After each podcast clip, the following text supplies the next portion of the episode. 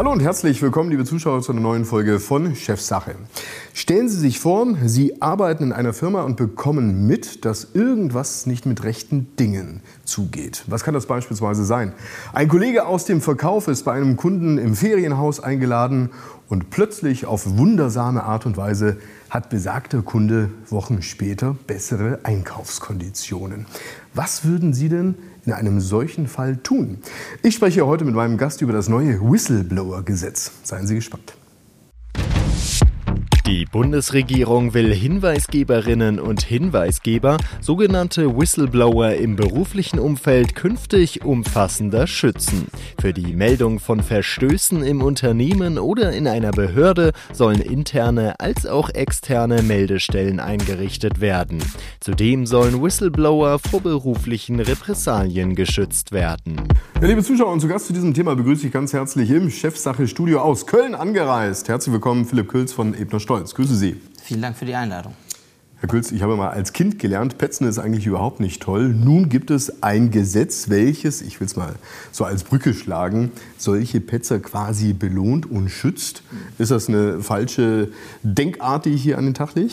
Ja, das ist eine Denkart, die wir leider bei sehr vielen Unternehmen eben zumindest in den Erstgesprächen bemerken. Aber das ist natürlich nicht Sinn und Zweck des Gesetzes, sondern es geht ja darum, dass das Unternehmen eigentlich geschützt wird. Und es geht darum, um teilweise wirklich gravierende Missstände einfach aufzudecken und die dementsprechend dann auch ähm, abzustellen. Dazu dient das dementsprechend. Und die, die Angst der Unternehmen, die wir erleben in den Beratungsgesprächen, ist natürlich häufig, dass die sagen, na, da wird entweder möglicherweise Unfug gemeldet, so nach dem Motto, mein Kollege macht das Fenster nicht zu, ja, oder ne, steht morgens auf meinem Parkplatz oder hat meine Kaffeetasse benutzt. Ja, ja. Genau. Das ist natürlich das sind die typischen Fälle, vor denen die Angst haben, aber das ist wirklich das Gegenteil der Fall. Wir erleben eigentlich, dass dieses System, sofern es denn schon von Unternehmen genutzt wird, ne, wir haben ja eigentlich seit Jahren die Möglichkeit, auch Ombudspersonen ähm, letztendlich hier ähm, in Unternehmen zu installieren, dass da ausdrücklich wirklich ausschließlich gravierende Meldungen kommen mit Substanz und dass das Unternehmen wirklich also ausschließlich auch Vorteile dadurch hatte, dass man eben schon die Möglichkeit gegeben hat. Ich habe hier so ein kleines Beispiel gemacht, jetzt in der Anmoderation. Mhm. Ist das, sage ich mal, ein Klassiker, der in den Unternehmen passiert? Der Kunde gibt da dem Verkäufer einen Vorteil sozusagen und der Verkäufer belohnt sich mit besseren Konditionen auf dem Umweg. Ja, absoluter Klassiker. Also wir hatten vor drei, vier Wochen hatten wir genau so einen Fall, ja, in dem eben eine, eine Person aus dem Unternehmen, die mit einem Kollegen im Büro sitzt, eben mitbekommen hat, dass der Kollege sich sehr umfangreich einladen lässt von einem ähm, Vertragspartner und auch ähm, in, in, dem Fall war es eine teure Uhr, auch ähm, sehr große Geschenke eben bekommen hat. Und ähm, als Gegenleistung für diese Geschenke hat er dementsprechend hier einen Vertrag verlängert, obwohl man im Unternehmen eigentlich absolut unzufrieden war mit ähm, dem Vertragspartner. Und das, das war natürlich in dem Fall eine sehr klare Konstellation von möglicher Korruptionshandlungen. Da sind wir nachgegangen, aber sowas haben wir wirklich täglich. Ja. Jetzt müssen wir uns mal abholen. Also wie relevant ist denn überhaupt jetzt ein solches Gesetz?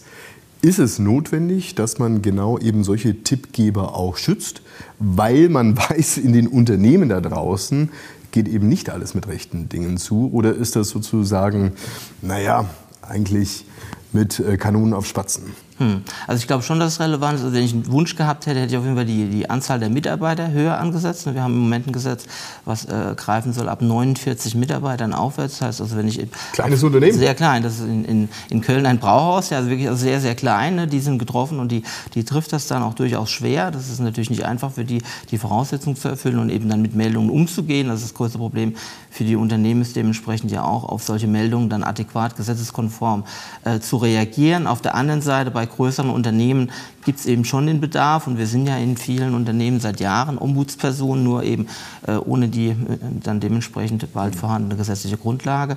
Und ähm, da ist schon Bedarf. Wir merken es an den Meldungen, es kommen einfach Meldungen rein und die sind ähm, durchweg von Relevanz geprägt. Ja. Mhm. Sagen Sie, ähm, warum gibt es denn jetzt aktuell überhaupt diesen Vorstoß, dieses Gesetz auf die Strecke zu bringen? Ist irgendetwas passiert? Gibt es irgendeinen Anlass? Oder sind wir vielleicht sogar als Deutschen mal nicht die Ersten, die ein Gesetz umsetzen? Das ist also noch diplomatisch formuliert. Also wir sind leider ähm, weit im Verzug. Also Deutschland hätte eigentlich eine EU-Richtlinie äh, bis 17. Dezember 2021 umsetzen müssen. Das heißt, wir sind demnächst dann, wir gehen auf die zwei Jahre zu. Also meiner Sicht eigentlich durchaus ein äh, ähm, kein rühmlicher Vorgang, ja, weil das natürlich also eigentlich ein relevantes Gesetz ist, das viel Beachtung findet im Grunde genommen, eigentlich auch, auch weltweit. Das ist eine EU-Richtlinie, die wurde dementsprechend hier installiert. Ähm, Deutschland wurde verpflichtet, die umzusetzen, hat sich auf EU-Ebene geeinigt. Man schafft es eben leider in Deutschland nicht, dieses Gesetz eben zumindest hier Einigkeit im Bundestag und Bundesrat zu erzielen, wie das Gesetz eben dementsprechend am Ende aussehen soll. Ja. Mhm. Und was glauben Sie, warum ist das so, dass man hier, sag ich mal, ein bisschen der Zeit äh, gut tut sozusagen und nicht gleich umsetzt? Also es gibt einige Eckpunkte, die werden diskutiert, aber es sind auch viele Sachen, die genannt werden, die ich jetzt wirklich eigentlich eher für politische Diskussionen halte. Ähm, da geht es eben nicht um, um, um, um, harte sachliche Inhalte, ähm, denn im Grunde genommen im Wesentlichen steht das. Wir haben eine EU-Richtlinie, die ist umzusetzen. Deutschland hat an zwei, drei Stellen nachgeschärft, die ich auch für richtig halte. Da geht es unter anderem um den Anwendungsbereich. Ähm, Im Moment sieht der Entwurf zum Beispiel vor, dass ich eben alle Straftaten, alle Ordnungswidrigkeiten melden kann. Das halte ich auch gerade für, für, richtig und wichtig, weil äh, die EU-Richtlinie sieht eben eine ganze Palette an Paragraphen vor. Sie müssen sich ja denken, das soll ja ein Gesetz sein, was den Mitarbeitern hilft. Das sind ja in der Regel nicht Juristen, die sollen ja keine tagelange Prüfung durchlaufen, ob sie jetzt den Fall melden dürfen oder nicht, sondern wenn die einen Verdacht für eine Straftat oder eine Ordnungswidrigkeit haben, dann sollen die auch möglicherweise dann auch sich ans System wenden und eben diese Meldung abgeben. Ne? Jetzt gehen wir es mal ganz praktisch durch, wie eine solche Meldung überhaupt stattfindet. Also ich bin jetzt ein Unternehmen ab 50 Mitarbeitern, welches dazu verpflichtet ist, sogenannten Tippgebern einen, einen Raum oder auch einen Rahmen zu geben. Gehen wir mal davon aus, ich bin jetzt Mitarbeiter in einem Unternehmen, kriege mit, dass irgendwas aus meiner Sicht nicht mit rechten Dingen zugeht. Was mache ich jetzt? Gehe ich jetzt zu meinem Chef oder habe ich äh, eine bestimmte E-Mail-Adresse? Wie genau kann ich etwas melden und wo landet denn dann diese Meldung? Also im Moment gibt es ja wenig gesetzliche Vorgaben, deswegen sind es in der Regel schon auch digitale Briefkästen oder einfach unsere E-Mail-Adresse dann ganz konkret. In Zukunft die E-Mail-Adresse von Ebner Stolz jetzt beispielsweise, die als Berater hinterlegt ist oder wer ist da hinterlegt? Also wir, wir nehmen dann schon eine Unternehmens-E-Mail-Adresse, die dann möglicherweise eine Meldung Verstehen. gibt an unsere E-Mail-Adresse. Da ist eben was äh, eben dementsprechend hier gemeldet worden. Ne? Das ist im Moment der Fall. Wenn das Gesetz kommt, haben wir einige gesetzliche Vorgaben mehr. Da gibt es zahlreiche IT-Anbieter, die so einen digitalen Briefkasten schaffen. Ne? Von der Gesetzeslage her könnte ich theoretisch einfach einen Briefkasten ähm, vor, ähm, vorratig halten, indem ich aber auch Papierbriefe einschmeißen könnte. Physischen Kasten? Theoretisch, ja. Irgendwo an die Wand geklebt? Theoretisch denkbar, aber ich habe eben sehr viele Vorschriften in dem Gesetz, ne, wie ich mit der Meldung umzugehen habe, wann ich eine Rückmeldung geben kann. Im Moment gibt es die Diskussion. Der derzeitige Entwurf sieht die Möglichkeit der anonymen Meldung vor. Wenn ich dann mit jemandem kommunizieren will, der einen anonymen Brief ne, ähm, eingeworfen hat, dann hört es auf. Ja. Dementsprechend sind das digitale Briefkästen, bei denen ich eben dann möglicherweise eine Nummer bekomme äh, und dann eben auf die Art und Weise auch anonym, ne, Stand mhm. jetzt, auch mit jemandem kommunizieren kann. Sprich dann mit uns. Ja. Mhm, okay, verstehe. Aber das heißt, ähm, eine Meldung, die wird jetzt quasi abgeschickt. Mir ist irgendetwas aufgefallen worden. Ähm, mal aus der Praxis. Ist das ein Zweizeiler? Sind das ganze Seiten? Werden dann schon Fotos beigelegt und Dokumente und Anlagen? Oder was ist da in der Regel der Fall in den Unternehmen? Mhm. Also häufig sind die Meldungen sehr kurz ja, also wirklich mhm. also vier, fünf Sätze und dann fragen wir nach. Ne? Das Gesetz sieht ja auch vor, dass ich dann ein persönliches Gespräch mit den Personen führen kann ja, und auf die zugehen kann. Das ist auch aus meiner Sicht sehr viel wert, denn es ist wichtig, dass wir die Glaubwürdigkeit der Meldung auch einstufen. Das hat ja gravierende Auswirkungen. Wir müssen ja prüfen, ist das eine Meldung mit Substanz? Ja, ist da möglicherweise tatsächlich sind Anhaltspunkte für Straftaten im Raum? Und deswegen bevorzugen wir natürlich das persönliche Gespräch und sagen, okay, äh, wir setzen uns mal zusammen mit der Person, ja, dann also höchst vertraulich natürlich äh, an einem bestimmten Ort, in der Regel natürlich nicht im Unternehmen, sondern entweder bei uns oder äh, möglicherweise dann sonst wo extern und gehen den Sachverhalt einfach mal durch. Ja. Aber wir ist jemand Außenstehendes, ja? Also ist jetzt nicht möglich, dass ich beispielsweise als Unternehmer der Personalabteilung sage, du, guck mal, also das, was da jetzt bei dir aufschlägt, ähm, fühl doch mal davor. Theoretisch denkbar auf jeden Fall. Ja, also, denk, also der, der Vertrauensmöglichkeiten, also die Möglichkeit, Vertrauen zu schaffen, sind natürlich deutlich höher, wenn da eben jemand extern ist. Wie, ähm, wie realistisch ist es, wenn jemand ein Thema hat, dass er sich an die Personalabteilung wendet und sagt, du, da ist was passiert. Möglicherweise ist die ja betroffen von dem Fall oder eben gegebenenfalls Geschäftsführung, Vorstand. Ja, vielleicht bin ich da auf der höchsten Ebene. Deswegen ist es unserer Auffassung nach schon sinnvoll, jemand Externes zu nehmen. Das Gesetz, wenn es denn in Kraft getreten ist, sieht derzeit aber auch die Möglichkeit vor, eine interne Möglichkeit zu schaffen. Das heißt also intern möglicherweise Revisionsmitarbeiter, jemand aus dem Bereich Compliance oder aus dem Bereich Recht. Ne? Mhm. Ähm, so Abteilungen hat natürlich der, der kleinere Mittelstand mhm. gar nicht. Ne? Der ist zwingend darauf angewiesen, jemand extern zu nehmen. Aber größere Unternehmen haben ja ganze Abteilungen da sitzen und die können natürlich auch so eine Meldung in Empfang nehmen. Okay, verstehe. Also die Meldung schlägt auf. Ein Externer ähm, bekommt davon Kenntnis und wird jetzt erstmal versuchen herauszufinden, was eigentlich hinter dieser Meldung sich verbirgt. Also gibt es da einen konkreten Anlass beispielsweise. Ähm, Was tun Sie denn jetzt? Also informieren Sie jetzt den Geschäftsführer und sagen, du pass mal auf, bei mir ist eine Meldung aufgeschlagen oder bleibt das alles erstmal hm, ja, ich sag mal, unter der Wahrnehmung, bis dann tatsächlich auch was ist? Hm. Also wir brauchen natürlich einen konkreten Ansprechpartner, weil ich ja auch hinfahren kann als Ebner Stolz und sagen, ich führe jetzt Mitarbeiterinterviews ja, oder mache E-Mail-Screening, aber dieser Kreis ist sehr klein zu halten. Ne? Wenn das Hinweisgeberschutzgesetz in Kraft tritt, ist die Meldung auch vertraulich zu bearbeiten. Das heißt, also es darf nur ein ganz kleiner Kreis überhaupt wissen, dass es eben diese Meldung gibt möglicherweise dann auch sogar anonym und daran ist natürlich auch äh, dann zu halten, also während dieser ganzen ähm, Aufarbeitung dieser Konstellation. Und da muss man natürlich auch sehr sorgfältig umgehen. Das ist also gar nicht so einfach, wenn ich vorhin von Brauhäusern gesprochen habe, also wie die mit so einer Meldung dann umgehen sollen, um keinen Gesetzesverstoß äh, zu begehen. Ne? Das ist schon, ähm, da macht ein juristischer Hintergrund durchaus Sinn. Ne? Mhm.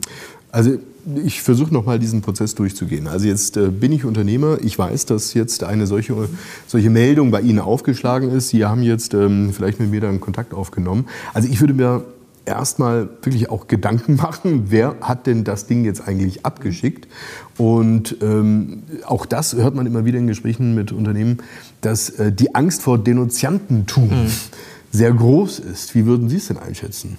Ja, also, also wir prüfen natürlich, ob das eine Meldung ist, um jemanden zu ärgern oder ob da wirklich was mit Substanz kommt. Und normalerweise muss man ja sagen, also ein Unternehmer dürfte ja nie Interesse daran haben, dass eben Straftaten in seinem Unternehmen begangen werden, die er nicht kennt und die er, er hat ja auch gesetzliche Verpflichtungen, die abzustellen. Ne? Also vor dem Hintergrund ähm, tut man ihm da nur einen Gefallen, wenn er darüber Kenntnis erlangt. Und Denunziantentum ist, denke ich, auch das falsche Wort ne, an der Stelle. Viele Unternehmen haben die Sorge, aber es geht ja wirklich darum, äh, Rechtsverstöße im Unternehmen zu unterbinden. Ja? Und äh, da gibt es einfach klare gesetzliche Verpflichtungen. Der Unternehmer muss dafür sorgen, dass in seinem Unternehmen keine Straftaten begangen werden. Und deswegen ist es eigentlich eine Hilfestellung zur Erfüllung der gesetzlichen Verpflichtungen. Ja. Nun könnte ich natürlich auch als Unternehmer sagen, wenn ich jetzt so einen Hinweis von Ihnen bekomme, sozusagen über eine Umleitung aus den eigenen Reihen, dass ich dann äh, aller Kurzschlussaktion versuche etwas zu tun. Ja, Hauptsache ist etwas getan und vor allen Dingen das Problem ist abgestellt. Ist das die richtige Vorgehensweise oder was raten Sie? Ja, auf keinen Fall muss sehr sorgfältig ähm, letztendlich mit den Meldungen umgehen. Man muss ja auch prüfen, zum Beispiel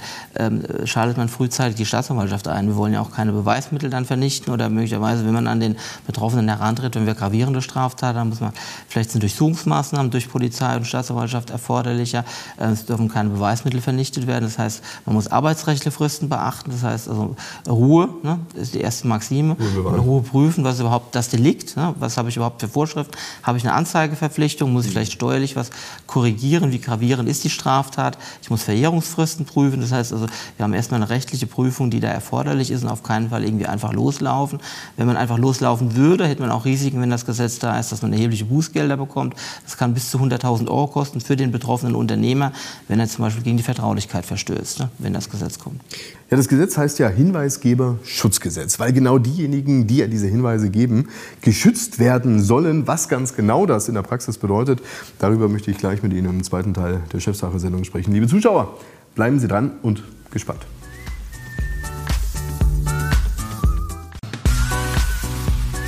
Und damit herzlich willkommen zurück, liebe Zuschauer bei Chefsache. Zu Gast im Studio ist Philipp Kölz von Ebner Stolz aus Köln. Und zwar sprechen wir über das neue Whistleblower-Gesetz, welches Hinweisgeber schützen soll. Wann kommt es denn jetzt eigentlich ganz genau? Ja, hoffentlich bald. Also wir, wir hoffen, also die, äh, die CDU hat jetzt gerade den Vermittlungsausschuss ähm, ähm, aktiviert. Das heißt, also wir erwarten eigentlich, dass im April hoffentlich noch eine Sitzung stattfindet. Ähm, spätestens im Mai. Also auch die Mandanten warten natürlich händeringend, weil wir überall eine Hängepartie haben. Alle sagen, ähm, ja, der Kühl sagt seit Jahren, es, es, kommt und kommt und kommt nicht. Ja? Ähm, dementsprechend erwarten wir eigentlich im Mai, dass da eine finale Entscheidung kommt. Das wird ja auch sehr teuer für Deutschland. Wir sind ja schon verklagt ne, auf EU. Weil wir es noch nicht umgesetzt weil haben. Weil wir es noch nicht umgesetzt haben. Das heißt, also der zeitliche Druck ist da. Insofern, also wir hoffen, dass die im Mai eine Einigung finden. Da geht es auch nicht um gravierende Punkte. Und dementsprechend, wenn wir also hoffentlich vor der Bundestagssommerpause ein finales Gesetz haben. Ja. Heißt aber auch für die Unternehmer, die hoffen, dass das Gesetz nicht bald kommt, das ist eine schlechte Strategie. Ja? Zu warten. Ja. Also, zumal man ja auch so etwas verdeckt eine Beschleunigung eingebaut hat. Im Moment sieht das eine Umsetzungsfrist von einem Monat vor für Unternehmen. Das heißt also, äh, der Bundestag, Bundesrat, die lassen sich Jahre Zeit und dann die Unternehmer sollen eben sehr, sehr schnell reagieren. Ein Monat ist nicht viel. Ne? Geben Sie uns mal ähm, einen Einblick zu diesen Hinweisgebern. Hm? Also sprich, es geht ja darum, dass ich als Mitarbeiter in einem Unternehmen beispielsweise sehe, da kommt mir etwas Spanisch vor. Und ich möchte jetzt eben diesen Hinweis geben, sind wir vorhin durchgegangen. Und ähm, tu das so, als dass ich vor allen Dingen auch geschützt bin und dass ich das anonym mache.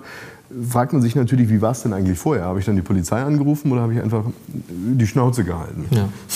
Also wir sind ja in vielen Unternehmen seit Jahren Ombudspersonen, nur eben ohne, ohne Gesetz. Und da ist es schon ähm, so, dass eben viele zunächst mal darum bitten, um vertrauliche Behandlung. Also wir hatten mhm. vor kurzem einen sehr unschönen Sachverhalt auf einer Betriebsfeier, wurde eine Mitarbeiterin zum Beispiel ähm, eines großen Unternehmens von einem Vorgesetzten sexuell belästigt. Ne? Und die hat natürlich sich also vorsichtig herangetastet. Die hat uns erst auch mal angeschrieben unter einer äh, anonymen E-Mail. Die wollte sehen, wie reagiert man darauf, geht man da wirklich mhm. tatsächlich vertraulich mit dem Fall um, hat man da Interesse dran. Dann haben wir uns dann mit ihr äh, getroffen und den Vorgang dementsprechend dann aufgenommen und dann die äh, zwingend gebotenen Schritte gegen die äh, gegen den Täter dann eingeleitet. Ne? Das heißt, also man kann ja durchaus auch dann im Moment schon versuchen, da ähm, anonym vorzugehen an der Stelle und ähm, auf die Art und Weise eine Meldung abzugeben. Es gibt einfach Sachverhalte, ähm, bei denen man sich die Frage stellt, an wen soll ich mich wenden? Ne? Die, äh, die Betroffene ne, konnte sich nicht an ihren Vorgesetzten wenden, der war der Täter, gehe ich damit dann zum Vorstand, das war eine, eine AG und sage, hier, wir haben hier ein Problem. Das heißt, die war in der Bredouille und die war, wie sie uns im Nachgang gesagt hat, sehr, sehr dankbar, dass es da eben einen neutralen Ansprechpartner gab. Ne?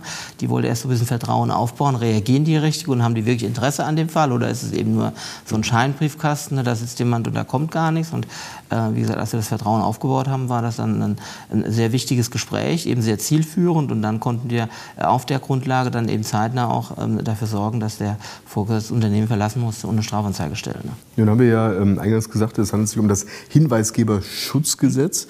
Also ähm, vor was genau muss denn eigentlich der Hinweisgeber geschützt werden? Also Repressalien. Wir haben es durchaus auch schon erlebt, dass Diskussionen aufkamen in dem Unternehmen, dass äh, möglicherweise war dann von der Meldung jemand im Vertrieb betroffen, den man nicht verlieren wollte. Und dann ja. kam natürlich die Diskussion auf, naja, wie, ähm, wie glaubwürdig ist die Person eigentlich? Ist da wirklich was dran an der Meldung? Ne? Äh, wollen wir die überhaupt noch haben? Dann ähm, wurde das, äh, war ein sehr, sehr unschöner Fall, wurde dann auch in der Abteilung sehr breit getreten, dass die Person dann eben diese Meldung dann abgegeben hat. Ne? Und am Ende des Tages äh, kam dann die Diskussion auf, muss man die möglicherweise jetzt auch entlassen? Entlassen. Das heißt also, man hat ja schon auch ein Risiko dann, gerade wenn man da gegebenenfalls auch sehr, sehr relevante Mitarbeiter in Unternehmen dann gegebenenfalls mhm. ähm, mit dieser Meldung dann auch belastet. Deswegen soll das Gesetz vor Repressalien schützen überwiegen. Ne? Ich habe eine Beweislastumkehr, indem ich dann sage, wenn die Person dann möglicherweise gekündigt wird, dann habe ich die Umkehr der Beweislast, dass man sagen muss, okay, dass es zunächst gegebenenfalls auch auf der Meldung beruht. Ne? Das heißt also, ich habe eigentlich einen Schutz, ne? weil man immer sagen könnte, naja, wegen der Meldung musste die gehen und das Gesetz schützt eben, eben genau vor diesem Punkt und sagt, naja, wir äh, schützen eben auch ähm, eine Art Kündigungsschutz, also in Anführungszeichen jetzt etwas aufgelockert, aber dass man eben verhindert, ähm, dass eben gegebenenfalls auch eine Sanktion gegen die Person verhängt wird, weil sie gemeldet hat. Ne? Nun gibt es ja ähm, gerade auch in diesen Tagen viele Diskussionen über das Thema Unternehmenskultur. Mhm. Und ähm, ist ja durchaus ja was Positives, wenn du einen gewissen Zusammenhalt hast, alle sitzen in einem Boot und haben ein gemeinsames Ziel und so weiter.